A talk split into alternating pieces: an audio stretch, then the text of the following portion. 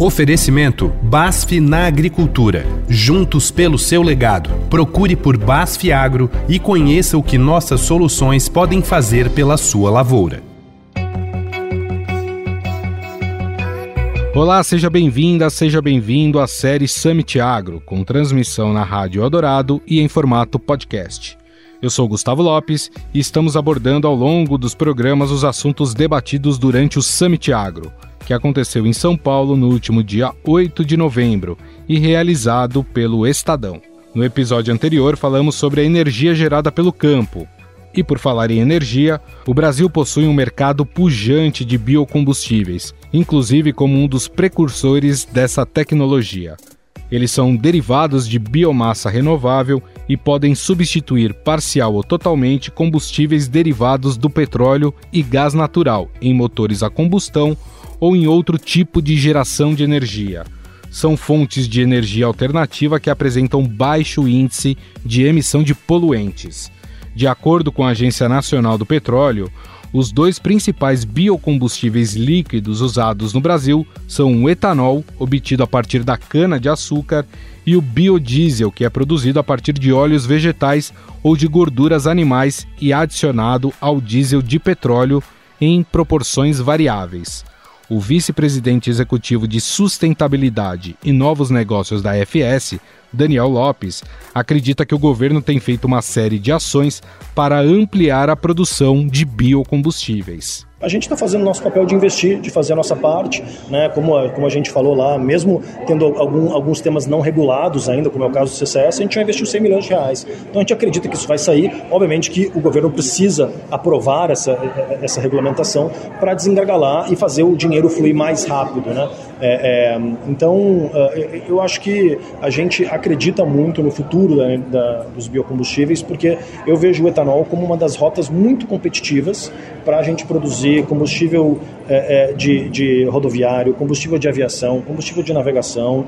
Então, uh, o, o mercado vai chegar lá, porque essa demanda está posta em uma série de países e isso às vezes não, mesmo não sendo no Brasil, ele repercute, né? porque começa a sair, se começar a sair etanol para uh, e aí do, do, mercado inteiro brasileiro, né? para essas rotas, vai ter uma pressão também da gente ter que subir a barra e desengargalar esse sistema. Então, eu acho que isso vem ao natural, eu acho que o governo entende da relevância e do protagonismo que o Brasil tem na, na energia renovável e vai desengargalar e vai fazer tudo isso andar. Então, sou otimista nesse sentido, talvez leve um pouco mais do que a gente esperava, mas vamos chegar lá. Veja o combustível do futuro, eles estão querendo aumentar aumentar a mistura de etanol, eles estão querendo aumentar a mistura do biodiesel, eles estão regulando uh, o combustível de aviação. Então, é, é, óbvio, isso ainda não está aprovado né, na Câmara e Senado, mas à medida que for, isso vai empurrar todo o resto. Então, acho que o governo e o país e o mundo entendem da necessidade da gente descarbonizar e acho que uma das formas, né, o setor de transporte mundial é 25% do GHG mundial.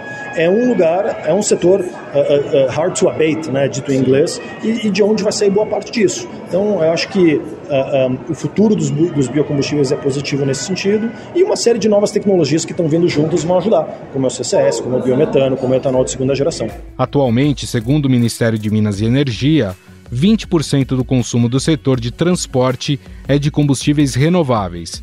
E o Brasil tem caminhado para ampliar o consumo com o apoio de Política Nacional de Biocombustíveis. Temos ainda um outro importante combustível renovável, o biogás, que purificado leva o biometano, que também se utiliza como matéria-prima de resíduos agrícolas e provenientes de aterros sanitários, contribuindo para a preservação do meio ambiente e no combate ao aquecimento global. Os combustíveis renováveis contribuem para que o país venha a confirmar os cenários previstos por programas mais abrangentes e de longo prazo, como o nosso Plano Nacional de Energia, o PNE, de 2050. O Brasil pratica hoje 27% do etanol anidro na gasolina comercializada no país. Além disso, temos a maior frota de veículos flex do mundo, podendo usar gasolina e etanol hidratado em qualquer proporção na mistura. Se você perdeu alguns dos episódios, pode buscar nas plataformas de podcast. As palestras na íntegra podem ser vistas no site summits.estadão.com.br. Eu sou Gustavo Lopes, na produção e apresentação, que teve também Carlos Amaral nos trabalhos técnicos. Um abraço a todos e até o próximo episódio.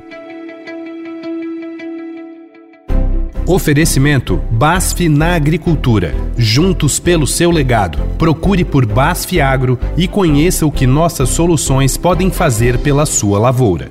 Dizem que legado é algo que se deixa. Não. Legado é algo que se conquista. Se conquista hoje por causa de ontem e de amanhã. No campo, legado é a razão, é a ambição, é o maior trabalho da terra. Afinal, seu legado nasceu para continuar.